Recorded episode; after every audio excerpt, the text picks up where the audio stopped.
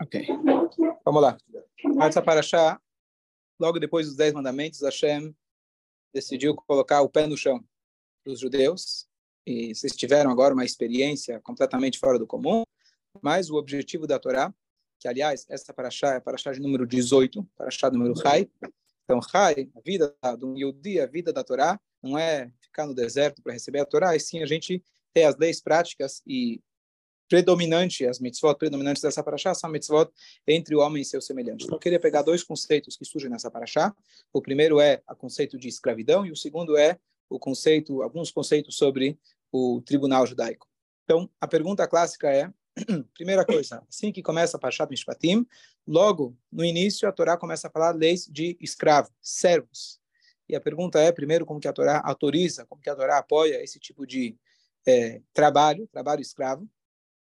E segundo, se for para falar sobre esse assunto, por que precisa ser logo o primeiro assunto depois que receberam a Torá? A escravidão só iria surgir quando eles entrassem em Israel, eventualmente, ia surgir a questão de trabalho, etc. No deserto isso não era relevante. Então, a pergunta é como se encara, o que significa isso que a Torá permite a escravidão? E, número dois, por que isso é tão importante para falar logo em seguida? Fala. Não, às vezes, tipo, no deserto também podia ter escravos. É, escravo, Mas o, o, modelo que a Torá está descrevendo de escravo, é, logo o primeiro modelo, que é quando uma pessoa roubou e não tinha como pagar, isso só poderia acontecer em Israel. Tinha que ter um tribunal, o povo tinha que estar em Israel, tinha que ter o Yovel, tinha que ter as, as leis agrícolas, as leis do descanso da. Só quando tem Yovel você tem os escravos. Então não era prático, não era prático na, no, no deserto. Fala. Não, eu, eu acho que acabou de sair da escravidão. É, então, já começa com um assunto para chamar a atenção de todo mundo. Ah, boa, ok, ó, boa. Peraí, ó, vocês eram escravos lá, mas não é essa forma. Não é essa forma, boa, boa, boa. De, legal, legal. Vocês acabaram de sair da escravidão, então eu vou explicar como que funciona a escravidão. A escravidão é uma, é uma relação de trabalho. Sim. Agora, maus tratos é outra coisa. É outra coisa. Boa, boa. Vamos, vamos falar tudo isso. Fala, Marcelino. Não será música. Por que vai ter? É uma palhaçada. Então, então vamos lá. Primeiro, entender que, como você falou, escravo seria uma relação de trabalho. Abuso é outra coisa. Então vamos lá. É, primeira coisa, entender que a Torá lida com os fatos. A Torá vem regular os fatos. E o fato é que escravidão deixou de existir, Baruch Hashem, há pouco tempo atrás, relativamente falando. Ainda existe, Ainda existe né? mas pelo menos nos países mais desenvolvidos, mais escondido.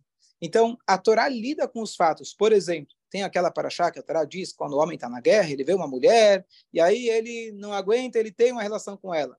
Tá bom, a Torá fala, não deveria, não é bom, mas se você vai, não vai aguentar, e se teve essa relação, bom, a Torá vem regular. O que, que você vai fazer com isso? A Torá, em outras palavras, diz, olha, não vai te valer a pena. Pode, mas não vai valer a pena. Inclusive, o filho que nascer vai ser um filho rebelde, vai ter muita dor de cabeça, vai ter que guardar dentro da sua casa. Ou seja, o fato, a Torá entende que esse é um fato. As pessoas vão para a guerra, pode acontecer, não com todos, mas com um ou com outro, que a pessoa não vai conseguir se conter. Então, a escravidão, a escravidão era um fato. E a Torá veio o quê? Regular a escravidão. Dá para você as diretrizes de como isso pode ser feito de acordo, de acordo com as regras da Torá e que isso não vai gerar escravidão no modelo que a gente é, estuda na escola da escravidão no Brasil, etc. Então, quais eram os tipos de escravo? Primeiro, você tinha um escravo chamado escravo judeu e um escravo não judeu. Vamos começar com o escravo judeu, que é mais fácil de entender. O escravo judeu tem mais direitos que um funcionário é, brasileiro. Funcionário público, estou falando. É, público. É, não estou falando nem do privado. Por quê? Porque a Torá fala, os nossos sábios dizem, cola, coné, Eve, todo aquele que compra um escravo para si, ele está comprando um patrão para si. Quando você compra um funcionário, na verdade, você não está comprando um funcionário, você está comprando alguém que vai mandar em você. Por quê? Se você, se você deita em travesseiros com penas de ganso, é isso que ele vai receber. Se você janta caviar, é isso que ele vai receber. Então, só para a gente ter uma ideia geral de quem a gente está falando, quem é esse coitadinho do escravo não tem nada de coitadinho, você não pode abusar dele, ele tem os direitos dele. Você, dependendo da situação, é, você compra ele, na verdade, com uma maneira que ele possa corrigir os seus atos, mas ele, na verdade, tem direitos muito altos e ele é tratado como mente. E não só isso, você tem a obrigação de sustentar, durante o período de escravidão dele, a família dele, os filhos dele. E quando ele sai, se dá presentes, e assim por diante.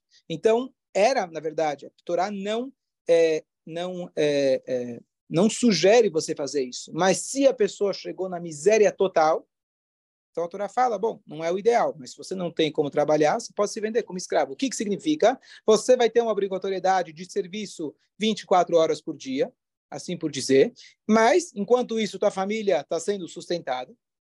Enquanto isso, se surgir algum parente, alguém quiser pagar para você, comprar, comprar você de volta, te libertar, você vai estar tá livre. E você tem uma obrigação trabalhista. Esse seria o servo judeu. Escravo é um termo que a gente usa, talvez, quando a gente fala escravo, a gente pensa escravidão no Egito, escravidão no Brasil. A Torá fala Eved, a palavra Eved vem de Laavod, trabalho. É um trabalhador. A gente traduz como escravo por quê? Porque ele tem, na verdade, ele está sendo possuído pelo... Ele, ele se torna uma, uma posse de seu dono. Diferente de um, de um trabalhador. Olha que interessante, olha que coisa interessante.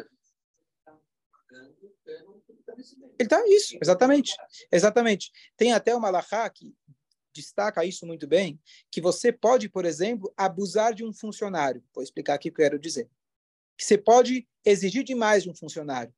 Você pode falar, quem quer vir trabalhar comigo, ele vai ter que subir no topo da árvore, arriscar sua vida, fazer coisas muito difíceis. Se você aceitou o salário, você se dispôs a isso, o patrão tem direito de exigir ele te falou, ele está pagando por isso, você vai fazer. Agora, com o teu escravo, você não tem esse direito. Com esse servo, você não tem esse direito.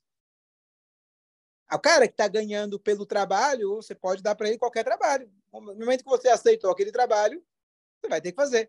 Agora, o escravo, você não tem esse direito de colocar ele, por exemplo, em risco e coisas parecidas. Por quê? Porque ele não vendeu para esse serviço. Ele se vendeu para uma situação de aperto, ele precisava trabalhar. Pronto, ele conseguiu o trabalho dele.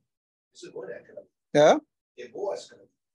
A escrava, ainda mais, a pessoa, olha que interessante, tudo a gente tem que aprender uma lição. Ontem eu estava, anteontem, estava vindo para a sinagoga, foi ontem, anteontem, estava vindo para a sinagoga, anteontem, e estava ameaçando chover e acabou a luz aqui no, nessas ruas aqui. Aí eu entro no elevador aqui na sinagoga, estou subindo e paro o elevador no meio. Porque, na verdade, a luz já tinha voltado, a gente tem gerador, mas ele desregulou o elevador, precisava resetar ele. Tá bom, falei, estou aqui, então, eu tenho meu celular, o celular pega, tô tranquilo. Sentei, só avisei a Sabrina, viu? aí logo o cara, o porteiro estava me vendo pela câmera, falou, vamos chamar aqui o cara da Atlas, etc, tudo bem. Eu fiquei lá. E aí, eu tive assim, o que, que eu pensei? Né? Aqui, tudo bem. Mas deu um senso de tranquilidade. Que tranquilidade? Porque eu, quando eu estou em qualquer lugar, se eu estou em casa, vou ajudar minha esposa, ajudar meus filhos. Se eu estou no trabalho, estou trabalhar, render, é minha obrigação. Se eu estou preso, deu uma sensação de, bom, ninguém pode me cobrar nada, não é minha, não é minha culpa. Interessante, apesar que eu estava lá no celular tentando estudar, fazer, mandar mensagem, fazer o que for, mas deu uma, por um instante, deu passou esse pensamento. E aí eu entendi o que, que significa, entendi, né? Tive uma, um insight do que significa uma pessoa que é escravo. Aquilo que a gente diz, a dificuldade de sair da escravidão, é o cara que fiquei preso 15 minutos só para poder dar o shiur hoje. É, então, a, a, aquela sensação que você tem zero responsabilidade. Muitas pessoas preferem serem funcionários do que patrões. É o mesmo pensamento. Prefiro ser escravo, não tenho responsabilidade. Eu não mando em nada, eu não tenho nada, tudo é do dono. Se eu errar, o problema dele. Se eu acertar, vai para ele. Então, eu tô, tenho uma vida tranquila. O que eu preciso fazer? Acordar, trabalhar. Minha família está sendo sustentado. Ele é obrigado a me dar o mesmo tipo de comida que ele recebe. De escravo não tem nada de escravo, na palavra escravo que se conhece, não tem nada a ver. Então, esse é o Evet Ivin. Até aí, está fácil de entender. Vamos agora passar para o Evet Knani. Só para um minutinho mais, em relação a como que um judeu chega a ser escravo. Uma maneira é que ele roubou e não tinha como pagar, então ele é vendido como escravo. E, aliás, um dos motivos para isso é para que, quando ele, na verdade, quando ele, quando ele se torna escravo, o patrão pode dar para ele uma shifra, uma, uma serva, e ele se casa, ele tem relações com ela e gera escravos, filhos. E quando ele volta para casa, depois de sete anos, ele volta para casa, então ele deixa essa serva para o dono, porque não era a esposa dele, ele era um homem casado, certo? E o que acontece? Essa, esse momento que ele tem que se despedir da família dele, a minha esposa, meus filhos, fala não, agora vai ficar para o dono. É um, alguns dizem que isso seria uma capará, uma expiação para aquilo que ele fez. Roubar, o que acontece? Qual que é, o que acontece na cabeça, na psicologia do cara que rouba? A pessoa que rouba fala, ah, estou precisando, o governo não paga, o problema é maior, e ele acha um monte de desculpas na cabeça dele. Mas ele não se coloca na posição do cara que foi roubado e aquele cara sente, poxa, tiraram um pedaço de mim.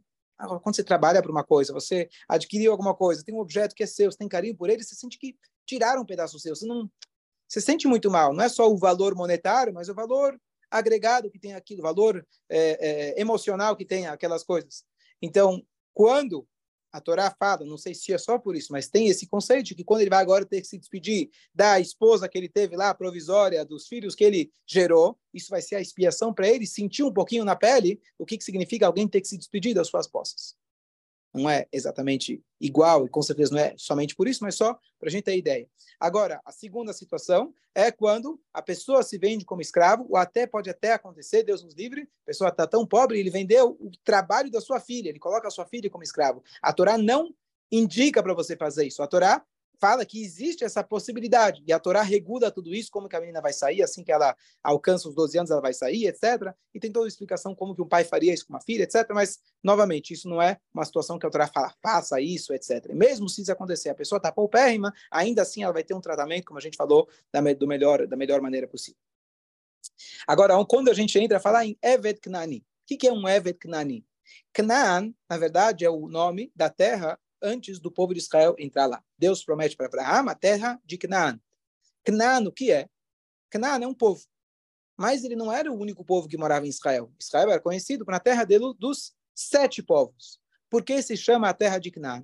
E por que quando se fala a palavra escravo, se fala Evet Kenani, não se limita justamente a essa nação. Pode ser um Evet Kenan, pode ser qualquer Evet, qualquer servo que seja de outro povo, que não seja o nosso. Então, a palavra Canaã, na verdade, vem do Noah.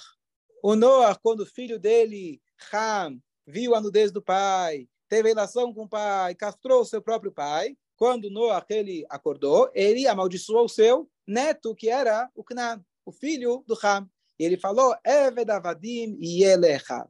A partir daquele momento, Deus estabeleceu que no mundo haverá escravidão. Isso é um fato. É de lá que surgiu o termo, o conceito escravidão. Isso é um fato a partir daquele momento. E por isso, então, quando a Torá se refere a um servo não judeu, fala o nome genérico Knan, porque toda a escravidão surgiu no mundo como uma consequência de um ato completamente abominável.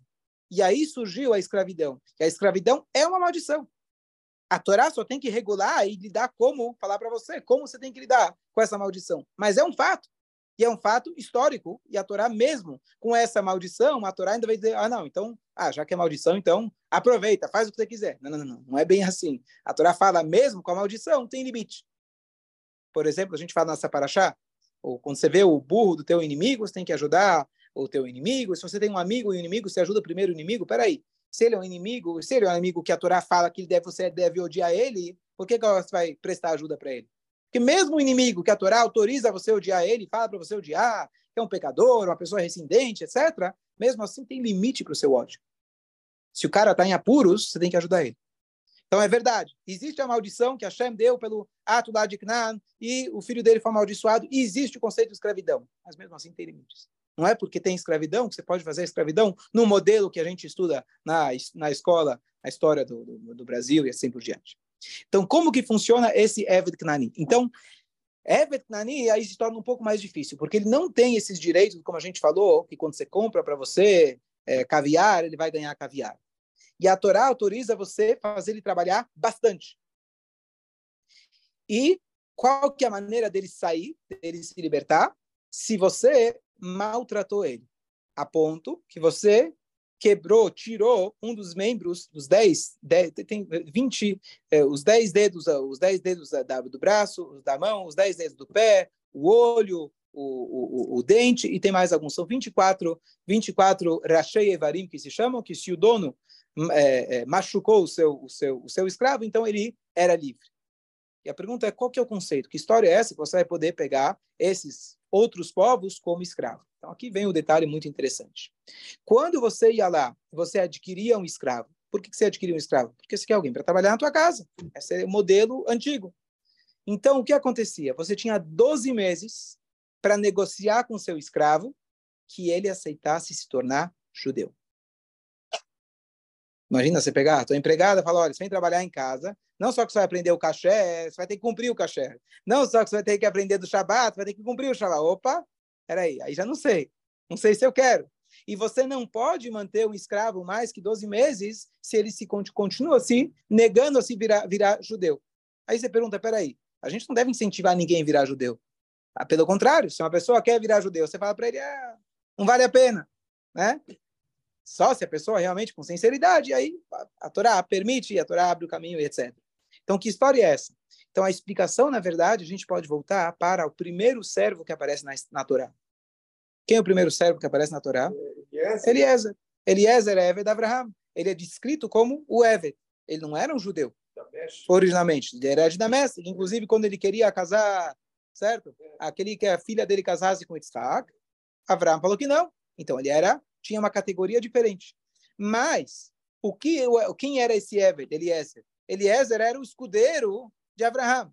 Eliezer, aquele que ensinava a Torá de Abraão para todos os outros todas as outras pessoas. Quando Abraão ele sai da casa do seu pai, está escrito que ele levou todo mundo, toda a turma com ele. Quem era essa turma? Eram escravos. Mas a Torá descreve esses escravos como nefesh, e a alma que ele fez em Haran. Quem eram essas almas? São as pessoas que ele aproximou da Torá. O que acontece? Os povos eram pagães. Ele aproximava as pessoas como um método era trazendo as pessoas dentro de casa. Mas tinha pessoas que ele adquiria como escravo. E o intuito dele é: vem morar na minha casa. Vem conhecer Deus. Vem trabalhar em casa. A hora que você trabalhar em casa, conhecer, você já vai fazer parte do negócio. E quando a Torá então fala, tem povos que a Torá fala quando eles entravam em Israel, que eram inimigos do povo que você tinha de destruir completamente. Mas tinha povos que a Torá fala, os povos, lembrando, antigamente eram idólatras, o que a Torá está te falando, olha, se você quer ter um escravo, se você quer ter alguém, você, na verdade, tem que aproveitar isso como uma oportunidade de aproximar ele para o conhecimento da Torá. E você vai dar a chance para eles, tem 12 meses, para que ele aceite não só as sete leis de Noah, mas que ele realmente passe a fazer parte do seu povo. Então, você pode imaginar, se você tem um escravo, um servo dentro da tua casa, e você está numa negociação para fazer ele virar judeu, será que você vai tra tra tratar ele como um, como um escravo, no sentido literal? Número dois, no, então, vamos dizer, ele aceitou virar judeu. Então, na hora que ele aceita virar judeu, você fala, poxa, então tsures, o cara vai rezar minchá, shacharit, arvit, vai estudar, é, esse cara vai me dar mais trabalho do que vou pagar o coisa dele. Não, não tem. Então, ele tem as obrigações de uma, das mitzvot igual a uma mulher. Por quê? Da mesma maneira que a mulher, a partir do momento que ela casa, ela tem suas obrigações com o seu lar, Deus fala, olha, tudo que é para não fazer, se abster de fazer, não tem diferença, não está tomando tudo o teu tempo. Tudo aquilo que é para você fazer, mas você tem um tempo ilimitado, faz. Não precisa fazer agora, faz depois. Agora, as mitzvot positivas estão ligadas com o tempo, vai te atrapalhar. Então, Deus te isenta. A mesma coisa para esse servo. Enquanto ele for servo, você, ele tem as obrigações como uma mulher. Então, ele vai cumprir todas as mitzvot negativas e as mitzvot positivas que não estão ligadas com o tempo. Então, não é o servo, como a gente está imaginando, né? aquele cara que você maltrata ele. Pela Torá, então, deixar isso claro. Pela Torá, você poderia fazer aquilo que se chama dar para, não deixar ele perder tempo. Então, você manda ele carregar pedra à toa. Mas mesmo assim, a Torá fala esse não é o caminho de se fazer. Você pode, mas não deve. O Derech HaHassidut diz para a gente orar no resumo do que dá no Talmud, a pessoa não deve maltratar, mesmo esse servo que veio de outros povos, que foi comprado. E vamos só comparar, como a gente falou, a Torá está regrando, equilibrando, é, dando para a gente a conduta para fatos que existiam. Hoje, o fato é que não existe escravidão na Torá. Ah, por que não existe? Ah, porque está escrito na Torá que eu posso. Não, não é bem assim você pode. Você pode numa época que o povo estava lá, dominava Israel, tínhamos um rei, etc. O modelo era a escravidão. Aonde na época, quem conquistava outros povos, o que, que eles faziam? Matavam todo mundo. E se pegava como escravo, ele não era escravo, discutia direitos ou alguma regra que regulava.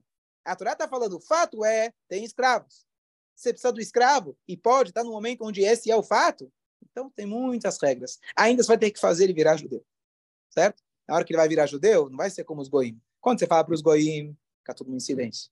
Quando vem na goi na sinagoga, sabe como que é? Fica de pé, fica lá respeitando. Quando o Rabino fala no Shio para os judeus, o que acontece? Ah, isso aí já sei. Adormece. Ah, esse Rabino sabe o que está falando. Sabe, conhece -nos. Então você vai ter agora um cara que vai dar um Yiddish na tua casa, vai começar a dar opinião, vai começar a falar como você educa seus filhos, vai começar a dar opinião na tua vida particular. Não sei se vai ser aquele escravo que você tá teu sonho de consumo, aquele cara que vai lá para o exterior e leva ilegalmente alguém da uma baiana, né? Sem preconceito nenhum, mas é o que é o pessoal de cidades mais mais pobres acaba Deus nos livre escravidando um outro ser humano e trancando ela dentro de casa. Não tem nada a ver com isso. Não tem nada a ver com isso. Está levando alguém e ele tem 12 meses para virar judeu. O dono levava ele na mikve, o dono levava ele na, na mikve, inclusive tem uma coisa interessante, que se ele fosse na mikve antes do dono, que ele saía de lá, tô livre, ele fica livre. Na hora da mikve, você tem que ficar lá esperto para fazer que logo que ele sai, levanta a cabeça, aquele questão técnica antigamente, assim, porque ele pode virar, porque na hora que ele vira Yehudi, ele na verdade deixa de ser escravo a o paganismo que ele tinha, a ideologia que ele tinha na época, e sim ele passa a ser um meio que Yehudi, meia, metade das obrigações do Yehudi. Então ele agora está, na verdade, adquirindo uma liberdade para ele. Inclusive, por isso está escrito que essa servidão que havia era pelo bem, inclusive, desses dessas pessoas. Estamos falando de povos idólatras, povos muitas vezes inimigos nossos. A Torá fala: você quer ter um escravo? Tá bom, mas aproveita e faça isso de uma forma correta, equilibrada, justa, e ainda você vai dar oportunidade para essa pessoa. Você tem 12 meses para que ele você não tem como fazer ele virar um, meio judeu. Então, você faz dele virar e adquirir completamente, o, aderir completamente o judaísmo, só que ele está isento uma parte das mitzvot. Então, não é bem a escravidão, mesmo no caso que a Torá fala, ele vai ser seu escravo, você não pode, inclusive, libertar ele. Tem uma marloca se você pode ou não pode, tem discussão Talmud se você pode ou não libertar ele, mas porque a Torá diz, Leolam Baem Tavolos, vai trabalhar com eles para sempre. E olha que curioso, quando o dono, a Torá fala, se você quebrou o dente dele, tirou o dente dele, ou cegou ele, ele fica livre. Qual que é o sentido? Qual que é o sentido? Foi sem querer. Inclusive, está escrito, se o escravo está com dor de dente, ele vai lá para o dono e fala, estou oh, com dor de dente, extrai meu dente. A hora que ele tira o dente, vai lá, tchau. Você tirou meu dente. Tá certo? Qual que é a ideia? Então, a ideia, uma das explicações é, você colocou ele para dentro da sua casa para tornar ele uma pessoa melhor, para dar para ele uma oportunidade. Na hora que você se mostrou como um patrão tão cruel, que você foi capaz de arrancar uma parte dele, pode libertar ele. Ele não está, ele não tá num bom lugar. Ele não está no lugar certo. Então pode libertar ele. E você não pode guardar ele mais que dois meses. Você não pode manter ele. Solta, solta ele. Eu não acho que você poderia vender. Se eu não me engano, você poderia vender. Quê? Tudo. Não, e fazer o brito já fazia. Sim, fazia. Tinha que fazer o brito. Tinha que fazer o brito o dono teria que providenciar um brito para ele. Se o dono soubesse fazer, ele fazia, senão trazia alguém para fazer. Não está escrito que os reis tinham não sei quantas centenas de escravos, assim, Salomão, tinha. Então, mas a Torá está dando para a gente qual que era o qual que é o modelo correto de escravo. Esse é o modelo que a Torá permite. Tá, mas eram escravos de Eudimo ou, ou Não sei, não sei. Precisaria ver cada um desses casos e entender cada um deles. Não sei dizer. Ah, mais, mais, mais um detalhe interessante, mas eu acredito que esses, esses, assim, tentando imaginar o que era na época, não tenho dados para dizer, mas eu acredito que era conveniente muitas vezes para ele se tornar, se tornar judeu. Era muito conveniente para ele. Era mais conveniente muitas vezes estar na casa desse judeu bem tratado do que continuar com o povo dele e sei lá como que era o, como que era a vida antigamente, o abuso que havia e etc. Você vivia com Yodi, você vai ter uma vida regulada. Tá bom, você vai ter que trabalhar, e trabalhar bastante, mas era só isso. Entendeu? Se você fosse escravo de outro. Se você não fosse vendido para o judeu como escravo, você seria vendido eventualmente para outro. Opa, não sei se vale a pena. Mais, mais outro detalhe, muito curioso, que a Torá permitia você libertar o escravo para um caso de mitzvah. E o Talmud traz um caso. Tinha nove para o Minyan. Faltava um. Então a gente sempre brincava com o porteiro aqui da sinagoga, quando tinha nove, falou, opa, vamos ter que cortar, vamos ter que fazer. É. Não é bem assim, mas na época o Talmud conta pra gente que o, que o sábio ele foi lá, o que, que ele fez? Colocou o filhinho no seu escravo. Com essa atitude, ele libertou o seu escravo. Por quê? Filhinho é uma mitzvah positiva. Que depende do tempo, é só diurna. Na hora que ele vai lá e coloca o tefilim no seu escravo, ele está demonstrando, você agora não é mais uma pessoa que está isenta das mitzvot. Agora você tem a obrigação. Naquela hora ele se tornou livre. E aí ele podia contar para o minyan, e aí você tem o minyan. Então, para a gente ver como toda a ideia dessa escravidão, dessa servidão que existe, mesmo no caso mais extremo, você não vai dar todo o tratamento para ele como seria um servo que Yehudi, mesmo assim, como a Torá regula tudo isso. Então, é completamente diferente da noção, quando a gente fala escravidão, etc., quando a Torá fala para a gente de servidão. Por que a Torá fala sobre isso logo no início, assim que eles receberam a Torá, etc.?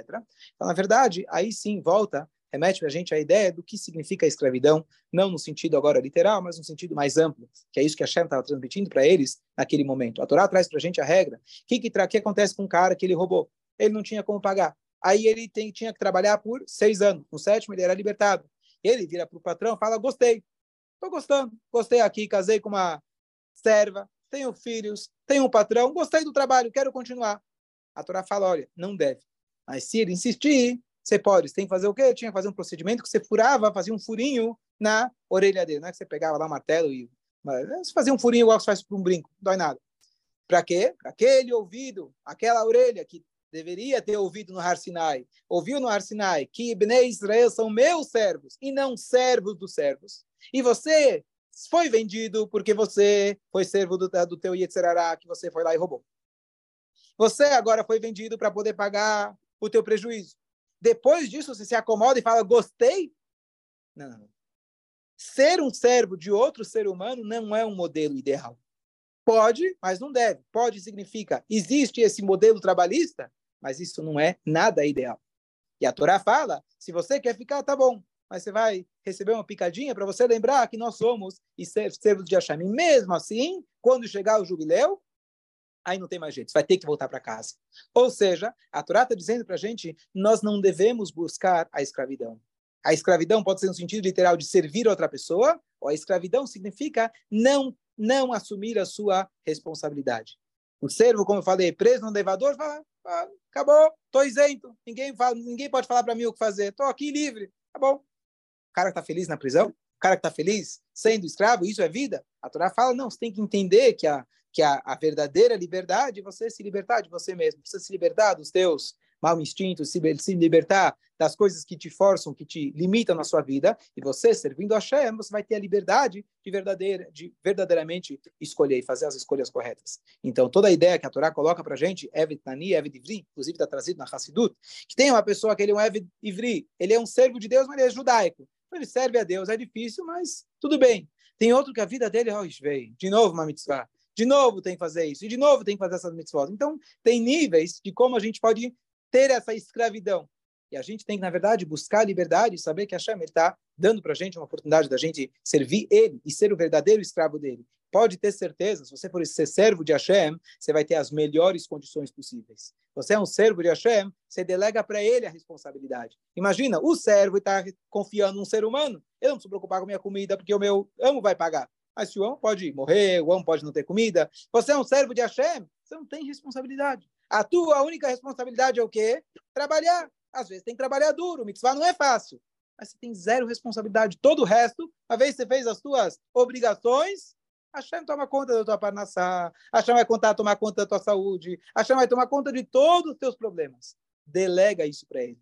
E para isso a pessoa tem que ter liberdade emocional, espiritual. A pessoa realmente saber que eu estou aqui para servir e o resto, como carneirinho, o Hashem Roilo Echsar, Deus é meu pastor, nada vai me faltar. Como carneirinho. O que o carneirinho tem que se preocupar na vida? Com a comida? Não. Não. É, também não. O pastor está lá para cuidar dele. Pastor, o bom pastor, vai cuidar dele, que não tem animais que vão atacar ele. E vai cuidar para levar ele. O que, que precisa fazer? Dar a lã dele. Só isso. Só isso. Dar a lã e não fugir do, não fugir do pasto. É isso que a gente tem que fazer. Todo o resto já está cuidado da gente. Vou concluir por aqui. Tinha mais um, mais um tema, mas eu vou concluir por aqui.